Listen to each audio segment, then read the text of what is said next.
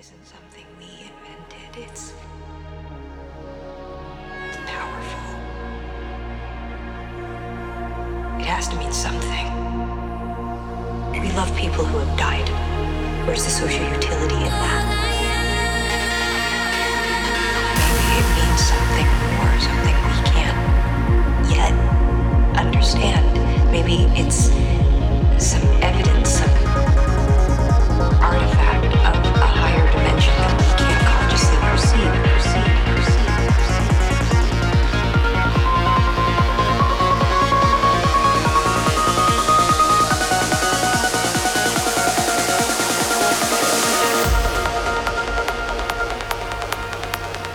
is the one thing we're capable of perceiving that transcends dimensions of time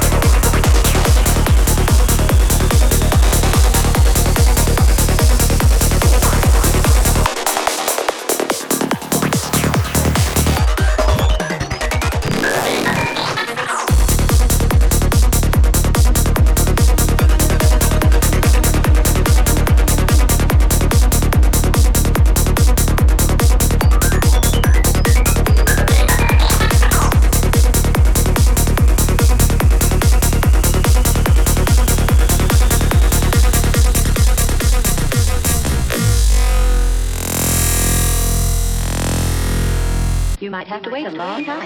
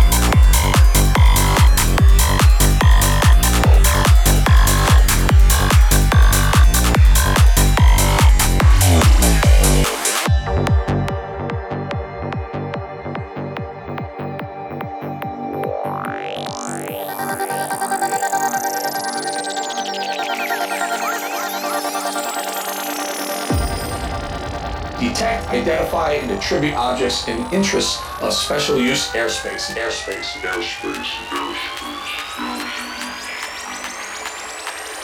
We're going alien hunting.